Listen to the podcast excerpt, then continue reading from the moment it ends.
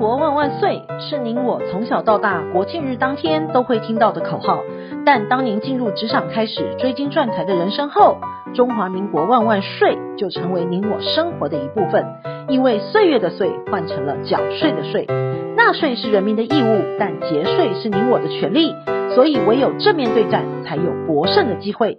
聪明的您就是要有强大的应税智商。每周二与五，Cindy 都会与您在空中一起练税功，也欢迎大家持续练功。想睡的听众们，大家好，欢迎回到想睡的单元。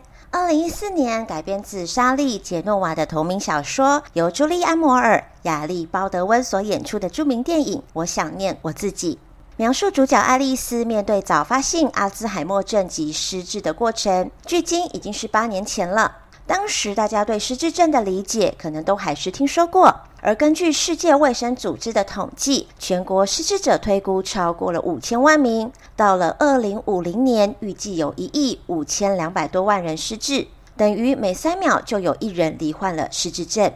而依据卫福部的调查，台湾六十五岁以上的老人共有三百九十三万九千零三十三人，其中有轻微认知障碍的有七十万九千五百七十七人，占了十八点零一趴；失智症有三十万八百四十二人，占了七点六四趴。也就是说，六十五岁以上的老人每十三人就有一人有失智症，而八十岁以上的老人则每五人就有一位是失智者。由此可见，失智的人口成长得非常快速。台湾的失智人口快速增加，失智者的金融问题也引发了社会的关注。近期，著名的财经报社也制作了失智者的金融危机系列专题。让大家更能正视你我身边的长者们可能正在面临当记忆与能力退化时，他们的财务与财产将如何运用于自身或是照顾自己为优先。真正应用了，当您走到银行，但记得住密码吗？知道银行的印章是哪一颗吗？还有印章藏在哪里？您还记得吗？面对我们会老，老了可能有失智、失能的风险。您必须做五件事情，让老而无忧且乐活终身。第一个就是建立安养信托，将部分的理财向金融机构签订安养信托专款专用，既可受到信托法的保障，防止被诈害，也解决了家人管理资产的问题。第二个是退休理财年轻化。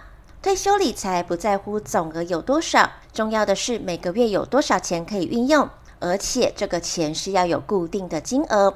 最重要的是，不论景气高低、股市的高低、利率高低，您的钱都可以源源不绝地给您年金，这才是退休理财的根基。我们老了，对于投资讯息、市场波动及景气循环等，当打发时间来理一理，那是预防失智的脑力活动。但如果是赚生活费，那就完全不是我们老了的能力可以承受的压力。所以在四十岁之后，就要开始理财年轻化，让一笔钱可以透过年金工具，在退休时月月有钱拿，这才是真正的享受人生。第三个是设定意定监护。意定监护的制度表示，还在健全时，可以预先以契约的方式，由信任的亲友担任受任人，并由公证人做成公证书。当自己符合受监护宣告状态时，即发生效力。受任人为监护人，维护个人自主意识，也减轻法院指派监护人的难度与负担。第四个是预立遗嘱。我们一生真的不知道有多长，但千万不要有遗憾，也不要为子孙埋下了争产的祸因。我们的财产应该要负责任地分配妥当，让遗产不会成为遗憾，这是我们的责任。最后，运用长照险、医疗险补足退休金的不足。当我们渐渐变老了，我们无法预测在健康及身体能力上会出现的变化及医疗上的花费。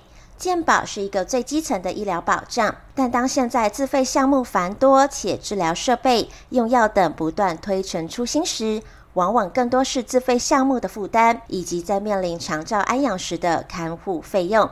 或许我们幸运在睡觉中就回去上帝那喝咖啡了，但统计下来，名额真的不多。多数人在离世前的病痛照顾都是拖垮财务的关键，所以提早规划长看险与商业医疗险，让人生有多个选择。日本就曾预估高龄失智者被冻结在金融机构的死前，到了二零三零年时，可能达到新台币六十兆元。为了活化被放置十年以上没有动用的休眠存款，日本在二零一八年一月实行了休眠存款等活用法，将死钱提供给非营利组织，作为活动资金，用于社会公益事业。不论是被遗忘的存款，或失智者被骗、陷入金融投资交易争议等等的，失智者的金融安全是需要大家共同守护的。下周我们还有其他想税文章与大家做分享。本周的想税专题，谢谢您的收听，我们下周空中见。